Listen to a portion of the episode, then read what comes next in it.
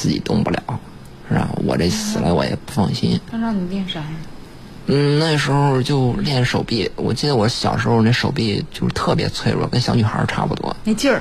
嗯嗯，又不动了，更没劲儿了。对对对，然后那时候因为腿也受伤以后，然后我就基本上属于家里一个宝儿一样，从来干什么事儿家里都不让我动那种。嗯嗯然后我爸就让我开始让我锻炼。嗯我记得就是最清楚就是，就是从七岁开始吧，到十六岁这段时间，嗯、基本上都是自己锻炼，嗯，臂力啊或者其他的，嗯，嗯，那时候也挺淘的，是各种爬。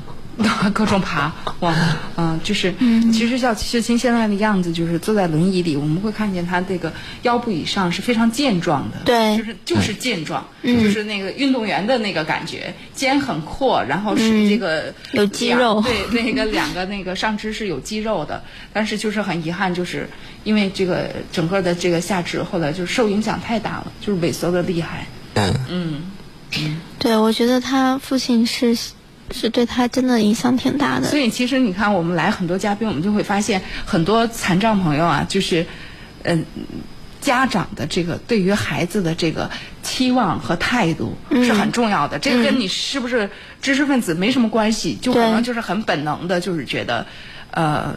他应该就是对他，其实是对秋青还是有一个期望，就是这个期望呢，就是你将来你得能自己怎么怎么着，嗯啊，对对是吧对对是这样的啊，其实，嗯，父母嘛都会有这样的心思，嗯但我觉得，就像学 sinh 的父母，能够让他在小的时候就开始锻炼，嗯就包括自己的身体啊素质再锻炼的好一些，然后之后能够实现自立生活。他如果说一直没有锻炼，就我见过，就有一些残障朋友，他是从小被父母保护的特别好，就是什么都不让干，什么都不让做。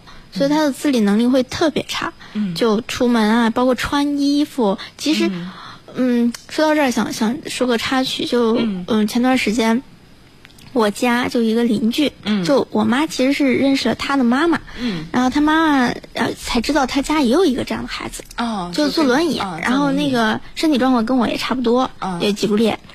然后我妈就知道说之后，然后他妈妈就一直说：“哎呀，他什么都不能做呀，我要天天嗯，然后天天就是帮他穿衣服，然后帮他嗯洗澡什么的，什么都要帮他做多做。大的孩子了？这个时候二十多了，嗯，就是从小就从来对，二二十二三岁，嗯就从来都没有让他做。他说他妈说我我都什么都不敢做，就也不敢出去上班，就是全职在家照照顾他，就一分钟都不敢离开那种，就是说怕他有什么需求啦，怎么着了。所以这事儿是很奇怪。其实你像你妈妈对你也很不放心，也很担心，但是好像从来没有想过就是就要代劳有所有的事情。对对对对对，嗯。好像从一开始还是有一些期望。对对，就是就是他把这个孩子就当成了他完全什么都不会弄，就其实，但是我妈你肯定教育教育他。对我妈就跟他聊，其实我我我我就聊聊，其实我也觉得我妈转变挺大的，因为可能是我也影响了她啊，她就觉得啊，这个我女儿跟你身体状况状况差不多，但是她现在都能独立是吧，在外面租房子也自己上班，啊啊然后他妈就觉得很惊讶，惊讶 啊对，很惊讶，啊而且也特别就是说，嗯，想想让我们去他家看看他的孩子，就是说，这次把他接到夏令营没有？对啊，哎，他已经报名了，真的报名了，你看改就是被忽悠的。被忽悠的，这种忽悠挺重要的。对，之前回家一趟就去看了看他，真没有他妈妈说的那么严重。他他看他的状况，对他的上肢就力量，我跟他翻手腕儿，他是很有力量的。啊但是他妈妈说他从轮椅到床他都挪不了，他妈一直要抱着他。不会，他对不会不会使劲儿，是这意思。嗯，而且他妈也不放心，就一个是这个啊，就是啊，把把摔了怎么着的。我说你一定要让他锻炼，你不可能陪着他一辈子嘛。他妈说啊，我就是准备一辈子怎么着。但是想你，你肯定还会有老的时候呀。有你百年的时候，孩子怎么办？对啊，就所以说还是，嗯，所以现在我推着他一步步的往外走。嗯现在也是坐那种大轮椅，我说你先换一个轮椅吧。就说其实父母可以把劲儿使到该使的地对，方。我说啊你支持他去自理生活，你先给他换一个方便点的轮椅，他自己上下上下床是没问题的。嗯嗯，他的手臂力量足够。嗯说到这儿打个岔，就想起这个事儿。想起这个事儿来了嗯啊。那我们先放松一下，听首歌，然后一会儿我们再继续。好。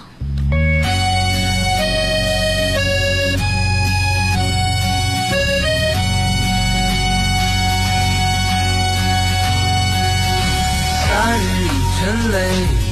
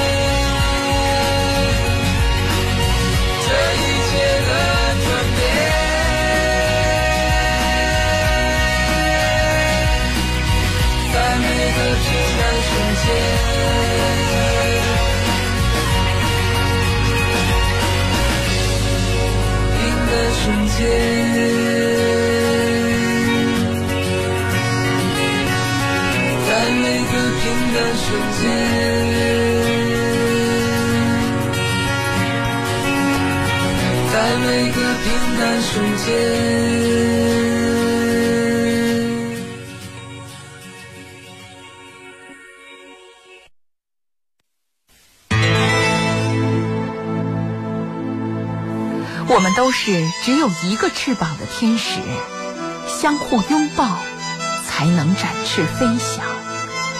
我们都是只有一个翅膀的天使，相互拥抱就能展翅飞翔。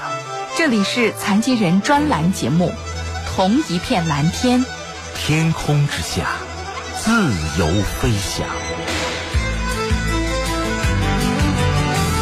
本节目。由河北省残疾人联合会特约播出。好，各位残疾听友，我们首先再向您播报一下这个樊通读书会联合我们河北省图书馆推出的活动。这一次的活动呢，将为我们省内的一百位残障朋友免年费。啊，原价是一年三百六十五元的，那么现在呢，您只要是提供残疾证号、电话以及姓名，那么在省图书馆报名就能够免费开通阅读及收听精彩内容。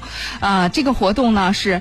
包括的是全省，不止我们省会啊，是全省所有类别的残障朋友。大家记好了，这个报名电话是零三幺幺六七五九三幺零五，零三幺幺六七五九三幺零五。那么您在周二到周六的早上九点一直到下午的十七点都可以拨打这个电话，零三幺幺六七五九三幺零五。您直接找于华老师或者是赵老师来联系。就行了。好，那我们继续来跟秀清来聊天。嗯，刚刚讲到的都是小时候，对，该讲讲就就近几年，近几年，近长大之后的事儿哈。嗯嗯，长大很轻松吗？我觉得长大也不轻松。锻炼身体，锻炼身体一直是你生活当中的一个一个主题。而那个时候，大家都逐渐长大了。呃，后面哥哥也哥哥是出去工作了，还是出去读书了？嗯，我哥到上完初中他就不上学了，他就开始出去打工了。就开始出去打工，对你，就是你会向往吗？你会有有，我还还挺希望自己走出去的那时候。是吗？嗯。呃，而且是在我记忆中，就是从小到大，就到二十多岁以前，就从来没有出过门，就连我我们家门都很少出过，就就是。门槛里边，门口外边就就很少。嗯嗯。那第一次出门啥时候？第一次出门还是啥时候啊？如果要是说出村的话，那应该是在十五六岁以后吧。就是到，因为那时候我记得那时候有个有个那个就是矿山吧，然后那种，然后他是有一个厂子，然后他是个福利厂，他那时候在招工。然后我就去他那个厂子里边上班那时候就是农村的，他那个山区里边有那个开的那种矿。十五六岁，他敢用童工。这这算是 不算是童工？因为那时候是人家也算是照顾我吧。啊，还是专门给咱们机会的。啊，对对对，也是给咱机会的。因为那时候我已经差不多，呃，我那个。那时候因为报的那个身份证那是那是早一早一年，哦哦哦，然后所以我那我那是 我那我那是还算是呃正儿八经十八岁上班了，上班了啊，上班了啊。那时候第一次就是走出家门，然后到人家矿山上，然后那你那会儿坐轮椅了？没有。那你咋上啊？咋怎咋弄啊？那时候我爸也在那个矿山上，那时候为了就是给家里边嗯挣钱嘛，我爸就买了拖拉机在矿山上拉拉矿石，哦，然后也是通过爸认识的，嗯对，载着你，对，那你在那干嘛呀？他那个矿山上有一个泵房，就是现在那过就是过吨位的，就是他的出矿量嘛。有一个监督部的一个监督的这么一个位置，需要有个人看着，对对对对，需要随时看着，对对。是吗？然后那时候就是他那个泵房嘛，然后在山里边也招人去也有，但是他就是待不住，毕竟都不爱去，呃，也没意思，对对对对对，啊，但这工作还挺适合你的，我觉得。然后那时候就是那个老板也是跟我爸也是挺熟的，我爸那时候在那矿山上干活也挺实在嘛，啊。然后我就跟我爸聊天的时候，我爸就说出了事儿，说我家有一儿子，然后我儿子，现在他什么都就是他不能走，但是他也能写写字什么的，是吧？你看能不能把这泵房这活儿给他干？啊。然后那个老板就挺热心的，老板就直接跑我家去。嗯。然后。还看了看你。对对，去看了一下，看了一下，然后他说行。嗯。然后那个就是说，你愿意去给我上班吗？我我那时候还是挺。就是挺不敢出门那时候，跟小女孩挺害怕，对，挺腼腆的。嗯嗯，其实你现在也挺腼腆。现在还好，现在还好，现在基本上敢说话了。啊。然后我就记得那时候，那老板就直接拉着我就，就直接去那泵房那儿，然后就开始教我，他亲手教我怎么怎么去做。啊。但是我感觉是挺挺，就是挺亲切的感觉，那种感觉。然后也没感觉，就是说自己干不了啊什么的。嗯。然后老板怎么说，我就记下怎么做，然后就开始了。嗯，就是从那儿开始，我算是走出自己的那个小圈儿第一次吧。嗯。就开始，其实，嗯，虽然那是好像基本上你自己，但是开始跟外人接触了。对对对对对，嗯嗯。你第一台轮椅什么时候？第一台轮椅的时候还是十八岁的时候，嗯那时候是，嗯，这真十八岁了，真十八岁了 户口本已经二十了。啊啊！然后那时候我记得是老板也是看我挺不容易的，每天都得，他那时候我是不能不能那个，就不能走嘛，然后往那一坐就是一天，一坐就是一天的。然后老板也挺心疼的，老板就说，那个他想办法就是去给我弄台轮椅去，然后他就给我买了一台轮椅，这就是跟你爸就是那种很哥们儿，也也不算，也不算。对他就是也是普通老板，然后跟我爸就是上下级关系。哦，但是人家就是这样这样坐上了第一这第一台轮椅，都是很奇怪的，知道吗？对对对 啊啊！第一也是次坐，他自己的努力，嗯，就可能让老板也看看到他的价值。对。哎，那坐上轮椅之后是什么感觉？还真是感觉就就感觉好自由那种感觉。自由了，嗯自由对不被。哎，其实大家不知道哈，这个秀清玩轮椅，就是大家看过《纵横四海》吗？《纵横四海》里边的那个就是周润发在那儿嗯玩轮椅的那个样子啊，那是我们很多人心目中偶像，对对对，秀清绝对可以玩成那种效果来，比那个还要那个，对还要更就是更更酷炫。真是不不一样的，人家那人家那是不一样的。不一样。对我这是比较实用型的。嗯，对，上下台阶啊，啊，嗯啊能你能摇着轮椅上下台阶，呃可以。嗯，就是普通的台阶吗？呃对，就是少一点，对，一不用太般的话，像这。种咱们普通的那种楼梯的话，都可以上。就是你要借助一下那个对，也旁边那个扶手旁边那，个扶手，对对对对那你是正倒着对倒上倒上，倒着嗯转上去但这个动作最开始的时候还是，呃，还是那个在网上学来的。天，我也见过，但我从来不敢尝试。从来不敢尝试。但是在正面上台阶儿，我是应该是第一个，啊，你能正着上他？能呃对正着上能正着。上。说上次是说，好像全国会这个轮椅技巧的，应该是不超过三个人，是吗？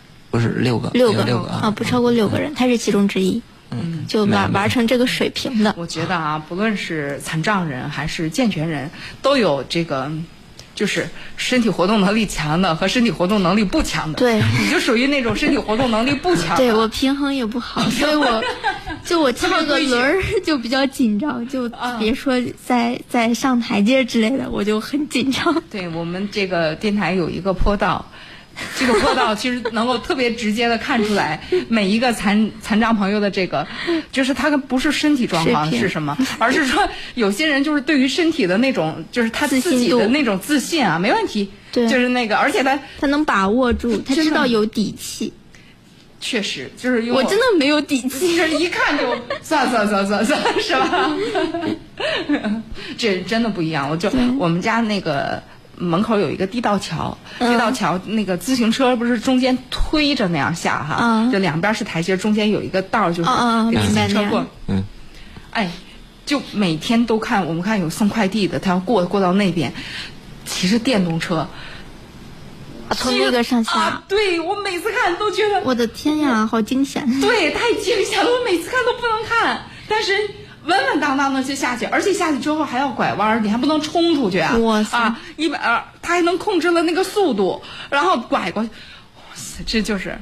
你以为人送快递没有专业吗？那是很专业的一件事情啊啊啊！真是，啊，所以说嘛，这个人和人之间的能力差距还是有的。哎那我想特别想知道秀琴什么时候发现自己有这个能力？哎，你怎么就就刚开始的时候，那时候坐上轮椅的时候，嗯其实也这这玩意儿我也不会呀。啊你你会摇，但是能动了啊，对，就刚开始的时候不是能动，就我第一次坐上轮椅，我记得特别清楚，啊就是坐上去以后开始打转儿，啊！不走，就是原地打转儿。对，就不知道不知道他怎么去往前走，然后往左往右都都都完全都不知道。啊然后也是，呃，之前的话我也有练过一些像其他的一些东西，比如说那个咱们农村用的那个板车那个轱辘，嗯我以前用过那个，然后我就心里想着我可不可以把这个技巧应用到这个轮椅上面来。然后我就开始那个跟那儿练。刚开始是只是学会了推那轮椅，坐在轮椅上往前推着走啊，对对对对，自己往前滑，嗯。就那种轮椅我见过，嗯玉红最早就是坐那种轮椅，嗯对。可老大个儿了，对对。啊，是吧？啊一般的话就是刚受伤的，或者是那个刚接触轮椅，基本都是那种轮椅。就是那个，其实是呃，就是那个其实是不知道，因为大众想象里面轮椅就是那样的，对对就对，对对基本很少见这种运动型的。对。对，嗯。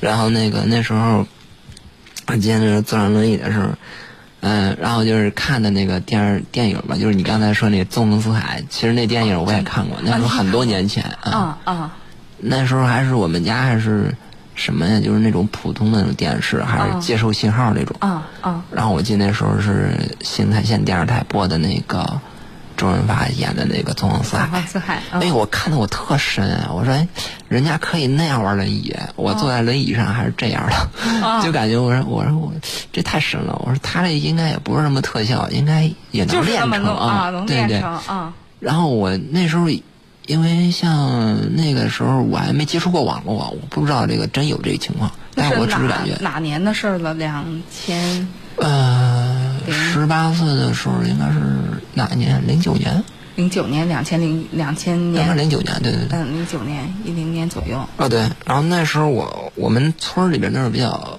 落后，那时候我们村儿里没有网，没有网，哦那正常。就是唯一能见到上网这事儿啊，还是跟电视上能看到。啊，就是已经看到电视上有人在电脑上说上网啊，对对对对啊对，基本没有接触过网络那种。啊。然后，然后那时候刚开始觉得看这电影的时候就觉得，哎呦，那人类也是可以这样玩的啊，挺神的。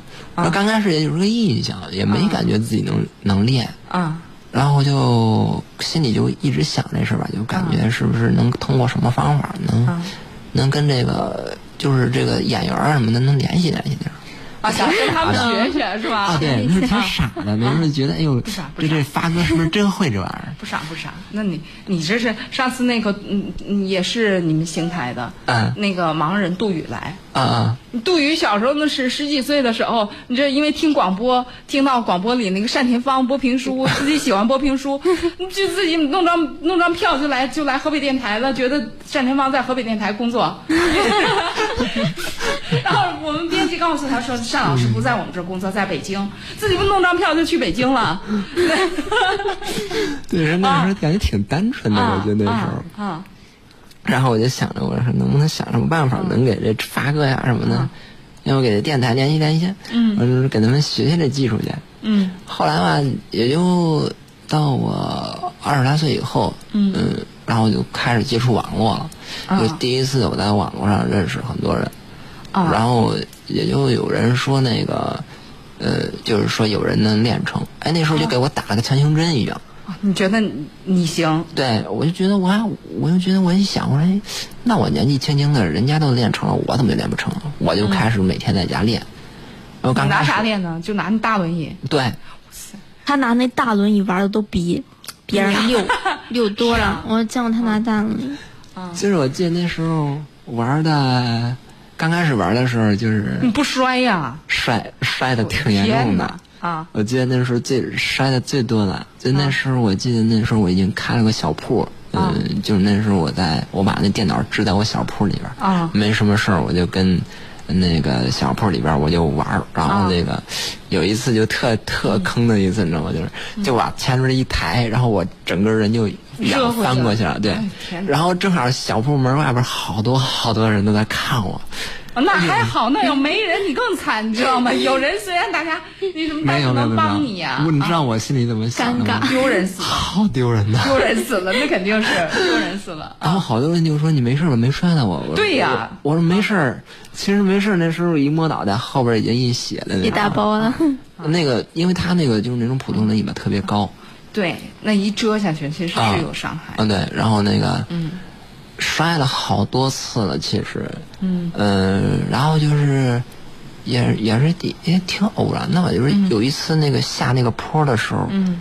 呃，然后平常都是我爸就是推着我，然后有一次我爸突然就没时间了，然后他在后边就 偷了个懒儿，然后我就发现哎我自己能从那儿哗哗哗哗下去，哦，下坡，哦天哪！下坡你以为不能是吗？不是就抬着轮儿，哦，抬着轮儿下坡。哇对对对我的！天啊，翘轮儿，翘轮儿翘起来，我爸平常推我的时候，他在后边都把着，然后啊我我在前面我不放翘起来，对我我不放心，然后我两只手就抓着那个轮儿就当当刹车嘛。啊，然后有一次他他就偷懒，他在后边接个电话臂力要特别好啊，他接电话的时候，然后他就他说就是他就说我没劲儿抓着你，我接接一电话，然后你你你自己搂大点儿，这使劲抓着点儿，我就使劲抓着点儿。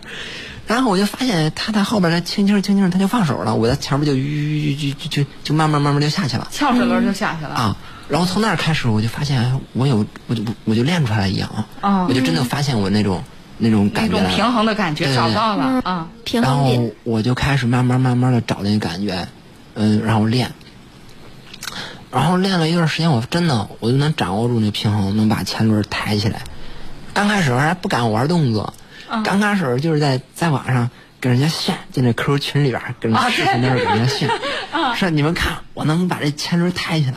啊，哎，好多人都说，哎，怎么弄成的对对，啊。那好多人都觉得，哎呀，你你坐这么个轮椅，你能把还能个翘起来跑轮椅还能给人翘起来啊啊！然后就都挺挺惊讶的那时候，然后那个好多人都说你好好练吧，你你以后说不定能练成那个呃也能玩一些动作什么的，呃那时候挺好多人都鼓励我，嗯，就 QQ 群里呃五湖四海的朋友，然后那时候就我开始练练了一段时间，大概练了有两个多月吧，嗯，就基本上轮椅的其他的一些技巧啊，什么上轮椅下轮椅，包括轮椅上台阶儿啊什么的，基本上都掌握了就会一个就通了啊，对。啊。只要是那个平衡找好了，其实就对对 理论上你好懂啊，是，我觉得是那样的。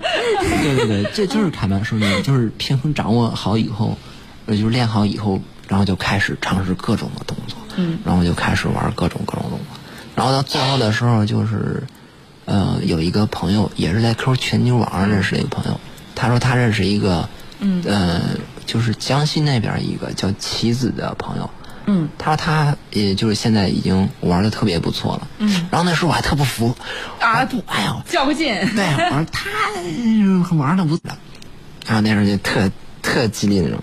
嗯。然后刚开始的时候吧，就感觉这轮椅吧，就是可能在我心里边，它还是一个交通，就是那个当那个代步工具，对代步工具来算。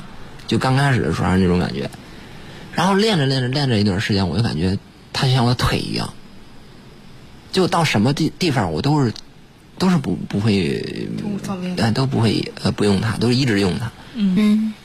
嗯，然后到最后我练着练着就好多就是一些朋友就说你可不可以拍一些视频啊什么什么的，哎，我说我也不懂这个，然后就有一个哥们儿就说，哎，你可以拍一些视频放到网上，哎，我说我我不知道怎么拍，然后他就教我，嗯，拍，就我记得那时候拍第一段视频，拿啥拍也拿手机吗？拿手机，啊。那时候我还是买第一个，哎，还是智能手机，说起来惭愧啊，说起来都惭愧，那手机挺卡的。然后那个拍了一段视频，然后就没拍多长时间卡了。啊。然后那段视频视频还好，就保存下来了。嗯刚开始我还不敢啊拍那个我玩轮椅的，啊我还拍那个就是我平常怎么走路的那个方法。啊然后我就拍了一段放网上了。哎，我就放那个网上，他还教我怎么放，我就放上去。放上去以后，我发现那个点击率也挺高的。啊哎，我就尝试第二段，然后好长一段时间，我再把第二段放出来。然后放完第二段的时候，就有一个呃朋友就说：“你可以出门了。你像你这种技巧，你完全不用在家里边，你可以出门去闯一闯。嗯嗯他说：“你你都轮椅都玩这这么，你轮椅都玩这么好了，你出门现在还是问题吗？嗯基本上都没有什么障碍。我说：“我还是害怕，害怕就是哎，对，啊就从来没有离开过父母，啊突然不知道自己离开父母该干什么。嗯然后就是他说，嗯、你应该出去看一看。嗯那时候我第一次出门儿，就是出远门儿哈。嗯这次是真正的出门儿了。嗯嗯，那是在网上认识一个朋友，他说，那个你在家开小店儿吧，嗯也没啥意思，整天在家憋的，呃，没可没啥有意思的。然后他们说，你要不你就出去吧，出去嗯找个地方唱唱歌什么的。哎，我说那我看人家一说吧，我就感觉我说对啊，在电视上啊，网上也看到那些流浪歌手啊，啊我挺羡慕他们这种生活的。就是这就是这个什么的人。嗯，我我忽然想起玉红，她说她第一次坐着轮椅出去之后，看别人都看她，你大多数人就给看回去了。她说她她说他们肯定以为我就跟张海迪一样，我这是什么心态？是的，就觉得他们肯定以为我我我就是现实生活中的张海迪呀、嗯就这这。就当时你就觉得有一种流浪流浪歌手的那种那种生活在召唤你，对，我就我就说那个，啊呃，我想出去试一试，然后我自己吧也不敢出去，啊。然后我就在 QQ 群里边，那时候在网上也是认识有很多残障朋友约个伴，对，啊。然后有几个朋友说也想出来，然后我们就就一块儿，然后我就说我们就跑到天津去，嗯。哎，那时候我们没有计划，你知道吧？就就是说就是嘴上说走就走了。对对对，说往天津走，这才是一次说走就走的出走。第一天晚上我们在群里边说、说要去往天津走，嗯，然后第二天早上就有一哥们儿给我打电话，哎哥们儿你买票了吗？我已经买票了。我说哎呦哥们儿你太着急了，那那那你等我，我我也买票，我在网上订了票。啊，哎，那时候我都没想过从我们村儿到那个我们县城的火车站怎么走，我都从来没想过。哦，就就一步就走，这种就跨越想走就走啊啊啊！然后就买好票以后很远你爸放你吗？你你妈妈放你吗？没有，刚开始我爸也挺不放心的，我都没敢跟我家里说，我就知道他们不会放我。啊，先走的，先斩后奏的！我我先给我爸打了个招呼，我就说我要出门几天，啊。然后那个我妈我都没敢说，啊。嗯，然后那个当那个我跟我爸说了以后，我爸说要不我送你吧，啊。我说我不用不用，然后我爸还是觉得你怕我出门不放心，嗯，嗯。然后我要要我说要不这样，要不你呃你把我送到火车站去，我上了火车你就放心了。他说你不嗯你那还送火车站，还送火车？送到火车我更不放心了，对呀他一听到多送火车，啊 对，他是一听说要上火车，他心里边一紧张，他说肯定知道我要出门了，啊！但是他也知道我大了应该自己有自己的事儿做。对，然后我爸就说那个我送你送到地方，嗯然后我爸第一次就把我，嗯、送到天津，就是天津站，啊然后到天津站以后，我就开始自己行动。啊！开始了流浪歌手的生活。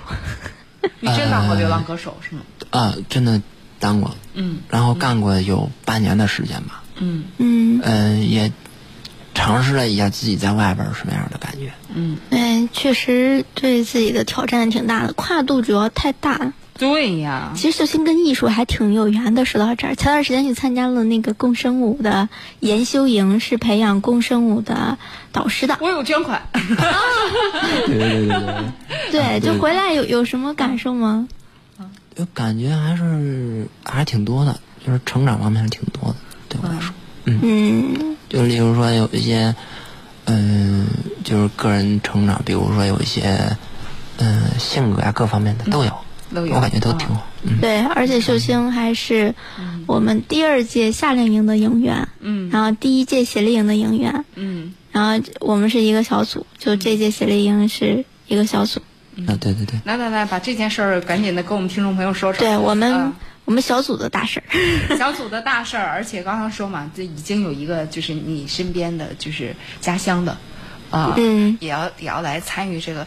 呃，我其实就像这个凯曼说的一样，其实我们上周、上上周对，都已经给你介绍过李这个，长姐都已经预报呃对过了但是我是照着公号念的，嗯所以更直接的你来介绍嗯这是一个怎么样的状况。嗯，嗯先说说夏令营，那就、嗯夏令营的招生呢，其实大家可能之前不知道有没有听过我们的节目，嗯如果有听过的话，应该也也有了解。今年我们已经到第四届了，嗯前面三年已经做了三届。那残障，呃，青年这个夏令营呢，主要是针对残障青少年的，嗯就十六到二十六岁，差不多是这个年龄段。然后就一个是残障的，呃，然后呃，我我们还会招志愿者。哦，先说一下，怕待会儿忘了，招志愿者。志愿者是残障或非残障。都可，现在呢、有很多高考都毕业，就哎就已经高考刚结束的考生也可以。就如果说你觉得暑假很漫长、很无聊，那就可以来参加一下残障青年的这个拓展自我夏令营。还真是，嗯，对，我觉得这对他们来说也是一个，嗯嗯，开拓眼界，或者说，呃接触不同的这个社群的一个机会。对，而且 还有一个，我就忽然想到，就因为这我做这教育节目，因为最近一段时间也是有很多呃朋友可能这个要直接申报国外的大学。嗯那申报国外的大学，这这个很重要的非常重要的社会实践是这属于社工对活动的这个这个时间，嗯就是参与社工的当这个志愿者。对，这个这个它是要有一定的时间规定的。对而且就是这样的社这个社群活动的话，其实是高质量的。对我们是可以出证明的 是可以出证明的啊！对对对，而且照两张照片就可以看得很明白了嘛。是的，啊是的，是的，对吧？啊就之前也也有、也有这个、呃志愿者是，就是他在国外留学，然后回来做这个志愿服务来的。嗯嗯，那再说到我们这个夏令营的话，嗯一个是想让一些残障青少年能够拓展眼界。嗯就可能有很多，就比如说像秀秀琴之前讲的，嗯也在家待过很多年，没有出过门。那我们想更针对的就是这部分的群体。嗯、还有就是可能对自我的那个认知还不是很清楚，你可能没有。在当地见过残障人，或者说你身边没有接触过残障伙伴，那你来到残障青年就青少年夏令营的话，你就能看到跟你一样的很多的残障青少年，他们是怎么样生活的。嗯啊，也有一个彼此的交流。嗯嗯，还有我我们会去到外出参观，嗯还会有一些好玩的工作坊，比如说有音乐工作坊，嗯。啊、有摄影工作坊，嗯。就到教会大家，比如我们共同创作一首歌，或者说我们共同去拍一部小的纪录片，嗯类似于这种的，还是很有意义的。嗯。那外出参观这一块儿，嗯、还有很重要的一 part 是企业的参观，因为我们就想让 大家能够嗯。真的了解，因为我们也是想推动残障青少年去真的融入社会的。嗯因为有，就就最近几年吧，有很多残障青少年都反映说就业方面有很大的阻力。嗯那我们也想在这方面再多做一些什么。那这次夏令营跟不是呃夏令营，因为有说错了，夏令营跟之之前不同的话是增加了就业这一块儿，就我们有就业心理心态，嗯、的辅导相关的辅导，就教给你怎么样制定你适合你的个人成长计划，嗯。就你的目标啊之类的，怎么样去设定。嗯。呃，另一个的话会邀请企业的这个领导人或者说 HR、到我们的这个夏令营里面给大家讲授一些，嗯、比如说面试技巧，类似于很、很实用的东西。嗯。嗯，真正让大家了解。嗯，你跟岗位的这个匹配度还差多少？你还需要提升哪些方面？那这一次呢夏令营其实做的就有又有了一个很直接的方向了。嗯就跟过去就是所谓自我成长，可能更多的是心灵的成长。嗯这次呢也提供了一个跟融入社会中间的一个技能。对，一个其实是一个接接接洽的一个东西，嗯能让两两边联系起来。因为他自己成长之后，他肯定要融入社会嘛。嗯然后很多反映说还会有一些有一些不足，然后自己也可能比较迷茫，嗯不知道往哪方面发展。嗯那我们来看一看，就是适合你的、定制你的个人的一个职业生涯是什么样的，或者说，嗯，让现场的一些老师来指导指导，嗯。嗯，提供一些意见和建议。然后下面我们要说，呃，营员招什么样的，招多少名，还有这个嗯志愿者。呃，营员的话，我们是招募二十一个，二十一个，对，是年龄是十六到二十六岁。十六到二十六岁。对，志愿者的话是残障或非残障皆可，我们很欢迎，比如说，呃，刚刚高考结束的这些考生们，或者是说大学生们，因为暑假可能都会有很多时间，嗯。可以来参加。那年龄限制的话，就是十八到呃三十三十五岁，就差不多35，对，差不多是这个年龄段。嗯，然后我们报名大概是在七月底就结束了，所以大家要抓紧时间。七月底结束。对呃这个夏令营的时间是在夏令营的时间是在八月底。八月底。对，八月底，八月二十号左右，呃，二十几号左右，啊就是这个时间吧。如果详细的，大家可以关注我们的公众号啊“爱心互动”的全拼，啊然后呢，就可以从点击右上角有一个历史记录、历史消息，嗯可以看里面的历史消息，里面会有我们的最近的推文，就是关于夏令营招生的，嗯呃可以详细了解一下，里面也有报名方式。嗯当然，您如果想更深入的咨询的话，也可以拨打我们的电话，嗯零三幺幺八六六八幺幺三三，嗯，零三幺幺八六六八幺幺三三。这个电话的话是在就工作日周一到周五上午的十点到下午六点都会有人接听的。好，那我们先进一下广告。嗯你正在被视神经萎缩以及青光眼所引起的视神经萎缩、视网膜色素变性、黄斑变性、糖尿病眼病所困扰吗？它们使你失去光明，你们的世界只剩下光感。现在你们有了复明的希望了。石家庄光明眼科医院举办五色复明大型公益救助活动，现面向京津冀征集一百名贫困家庭视神经萎缩、视网膜色素变性和黄斑变性、糖尿病眼病等十到六十岁有光感的眼底病患者，给予减免救助。只要有光感，就有复明的希望。救助热线：零三幺幺八三零三幺四四零八三零三幺四四零。救助申请日期：六月一日至六月三十日。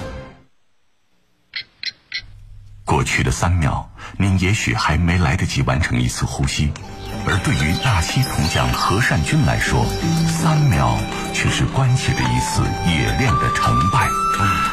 这是他常常需要面对的，但他从未放弃。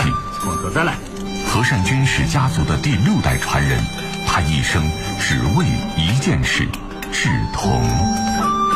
炼铜，他只用立炭火；原材料，他只用紫铜；焊粉，他只用自己做的。不，不光是做生意了嘛，这还要做生意。就是匠人独有的挑剔与固执，一念执着，一生坚守。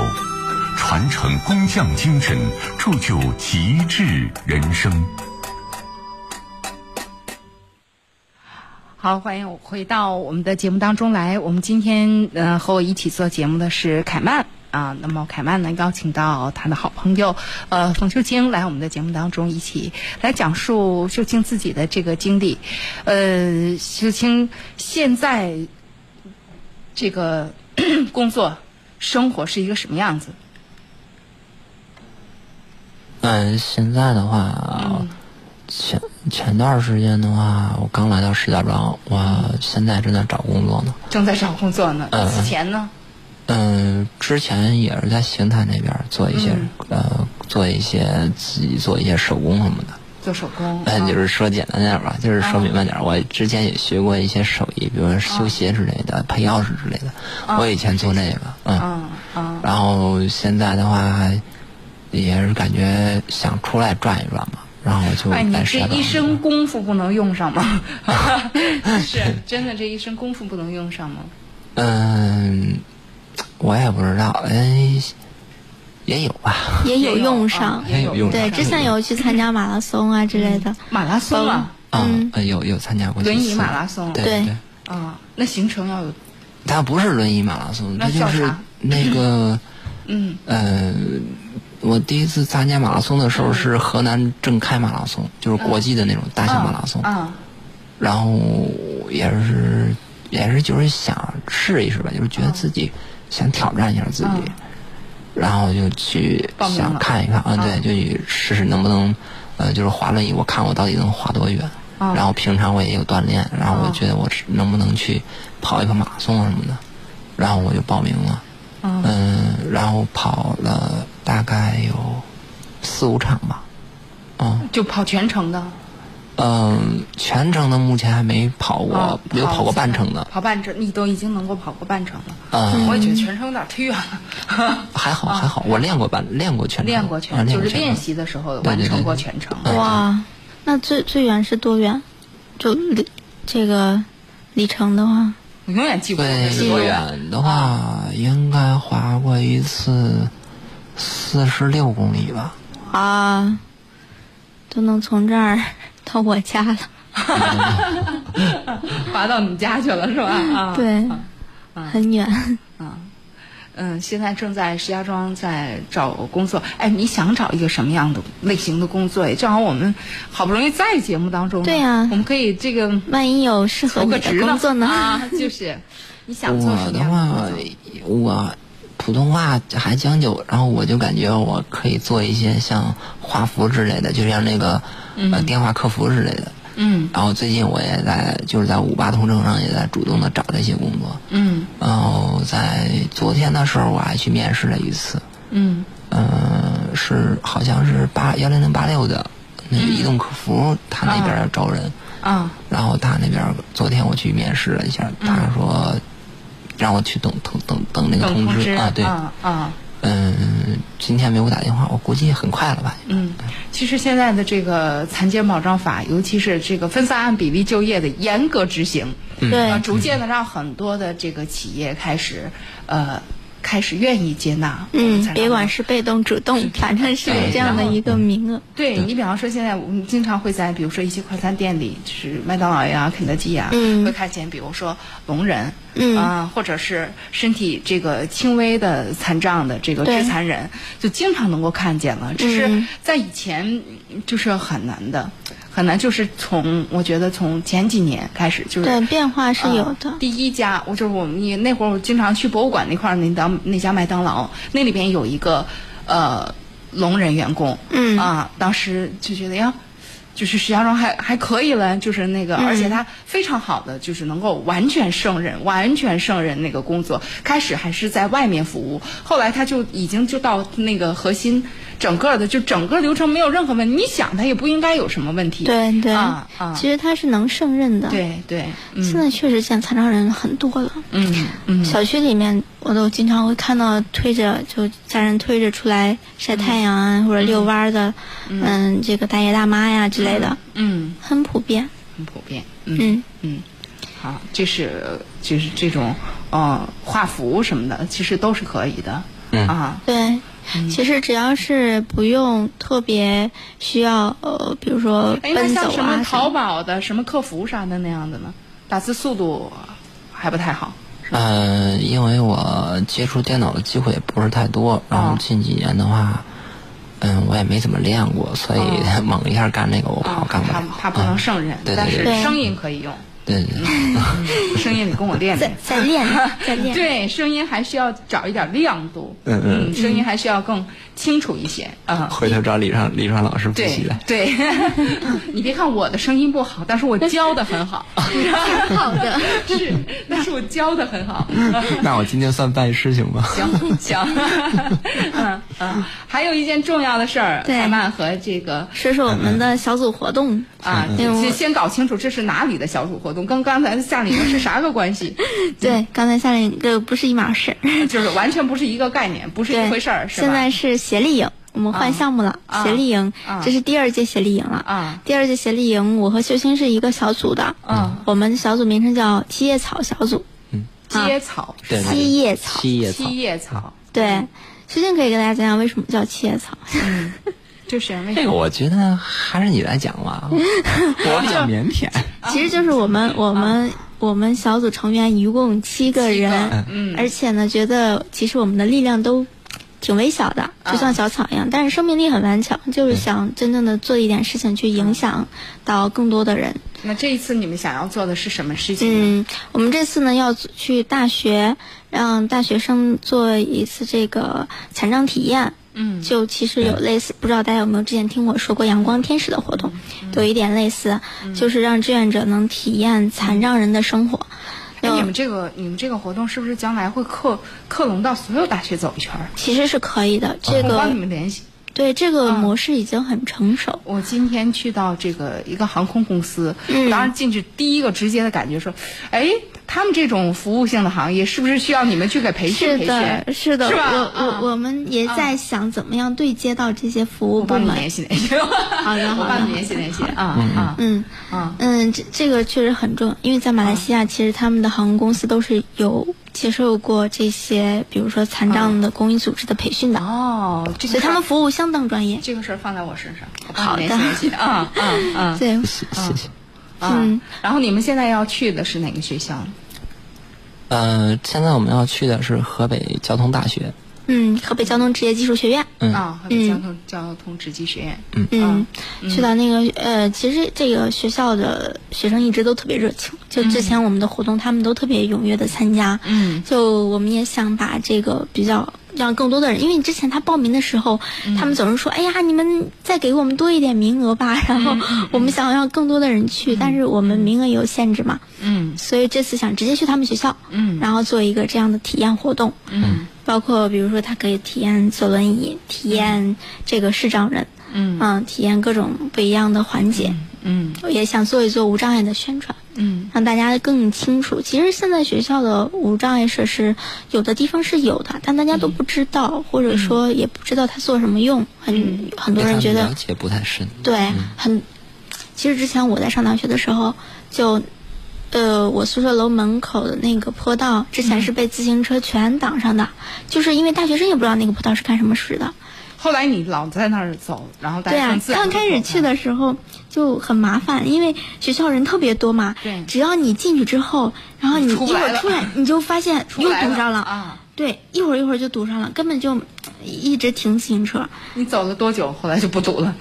没有，就刚开始堵就堵堵，然后后来学校没办法，然后我我跟学校反映嘛，我说这个这个也不可能我一直在那看着吧，啊啊 然后他说嗯行，那就画画一个道，然后写写了一个爱心通道，啊，也行。立了一个牌子，啊然后还还地上还画了线，就禁禁止停车嘛，啊然后所以嗯那边就不堵了。啊啊！所以可能我觉得大学生也是对这方面不是很了解，他可能不知道，呃，有对很多同学来说有有一些需求现。在在高校里，嗯，残障大学生逐渐多起来了，嗯我也经常能够看到。但是是其实重残的呃、重残的，包括你像坐轮椅的呀什么的，还是要少，嗯还是就是很少看见，嗯很少看见。但是你比如说，呃。嗯腿稍微有点跛呀，或者是呃上臂有问题、上肢有问题，挺常见的，经常能够见到。是的。嗯，学校也、也有这样的，嗯。但是就是对无障碍设施这一块儿，大家可能并不是很关注。之前。对，其实是秀清也一直嗯也一直在传传传递一种理念，就是无障碍设施不是只是残障人用的。对对对。对我们家那个，我们是一个老楼，那个就是一个老，就是老龄社区，有很多老人。嗯原来我们那个就是那个楼梯，嗯就是最后，因为他那楼有四五节楼梯才能上，才能进到那个电梯那个什么。原来就是从外边那，就是那个上的那个，原来就是那个什么，有一个小自行车可以下来的道。然后就前些天，然后就是在旁边就抹出来一个那个坡道。坡道，虽然它坡度肯定是不合格哈，但是因为有栏杆也还好，嗯。嗯就是至少推着的人就是没有问题，推上下推。后来当时说是坡道，我也对这个比较敏感。后来想，嗯，这就是因为是老社区，嗯。里边老人多，老人也会确实也会存在这个问题，呃他也需要出来晒太阳，也需要社交啊、然后但是他需要坐在轮椅上的，对。对对啊，嗯其实是很不方便的，是很多人都需要的这个设施。其实，嗯嗯而且我之前有过一一段就是特别奇怪的经历，就是我去河南去跑马拉松的时候，就是河南的火车站啊，啊我不知道我不知道有没有朋友去过那儿，嗯就那个火车站挺坑的，它就没有无障碍无障碍通道，啊，它那个广场上，那你咋走啊？它那个广场上就有那个栏杆嘛，都把那啊个广场全部围起来了。啊然后从外面要进到火车站的话，然后就进不去，他那有门儿，它那个门儿特别窄。你的轮椅也过不去呃，对。啊然后那个我要进去的话，就得就得怎么着，就得去地铁站坐地铁再进去，再到那火车站里边儿。哦，就直接进到火车啊站，那也行，也算是个啊对对对办法。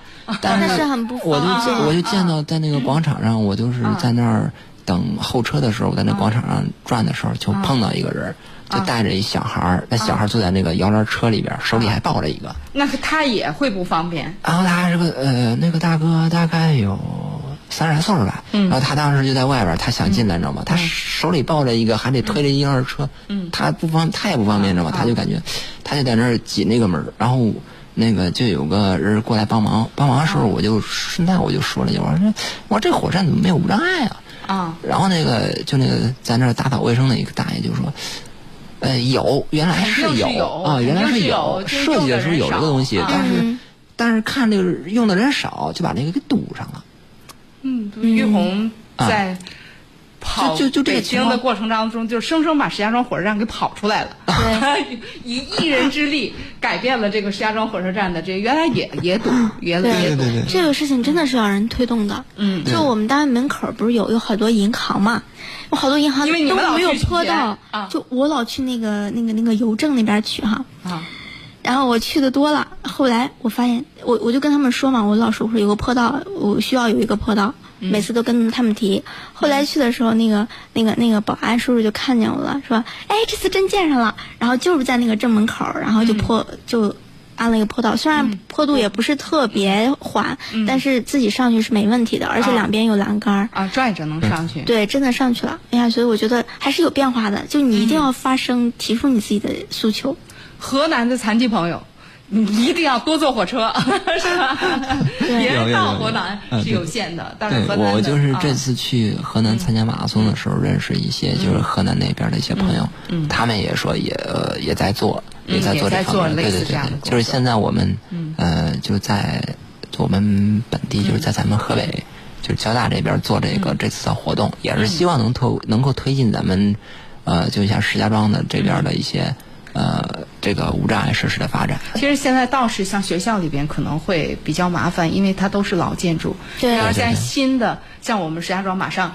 呃，嗯后天就要开的地铁，嗯。你们都是不是都已经体验过了？嗯，试乘过的，嗯。我我没有去，但试乘过的说，嗯，是有的，都有，有但是说是也是有一些设计上需要改进的，比如说哦它会比较绕之类的，因为之前试运行嘛，啊。他们也是想嗯、啊。体验一下，看看怎么样啊。再改进，啊、嗯，所以期待还是还是挺期待的，对而且就是在这个过程当中，已经就是从一设计一开始，包括听证的时候，就不断的来听取一些，比如特殊人群的这个要求。对，之前有参。加过，协会有有派同事参加过，堡垒对甘露都有参加那个听证会。对，当时那个我们的这个视障朋友也也会提出来，就是因为。就是我们石家庄真的是做的蛮好的，提出来之后，因为当时是说，呃呃，这个盲人朋友拿着残残疾证是可以免票的，嗯，但是他跟你跟肢残人不一样，你自己摇着轮椅你能进去，那盲人那在地铁里边儿简直迷宫一样，那怎么走啊？所以盲人必须是有一个陪同的，嗯那陪同也得需要免票，这个可能就在北京。还哪个城市我不知道，就北京是是是这样做到了，嗯。大多数城市都没有。但是我们这一次就是咱们这个地铁做到了。到了，对对对。对，我也是。我们残障朋友，也北是北京那边不知道视障人是怎么样，反正我们是这我们肯定，我陪着东亮去过。但是之残人坐坐坐地铁是不免票的。啊，你们不免票是吧？对，是适当的免票啊，而且还可以有一个陪同也免票。对，所以觉啊。得石家庄还是挺前卫的嘛。就在广州、上海好像是免的，哦。但北京不免的。哦，你看还是得我们都已经和一线一线城市接轨了了。联系，接轨了啊啊，真的挺好的。嗯啊，那么这个活动有什么需要？呃，也没有很多吧，就是之后我们可能还会再上节目的话，再跟大家具体聊。嗯这个活动就会在周一的基本上就是十一点到下午的两嗯、两三点吧，会在会不会。邀请呃那儿的，就是学校里边的同学们，如果今对天听到，可以多关注一下。对对对，如果有听到的，可以再多关注一下。当然，我们也会去到学校做宣传，因为他们那边的志愿者已经帮忙开始做宣传，招募一些想参加的同学。真好。嗯好，那我们今天的节目到这儿差不多也要结束了啊、感谢大家的热情收听和参与，也欢迎听众朋友在明天的同一时间来继续关注收听我们的节目。好，各位再会。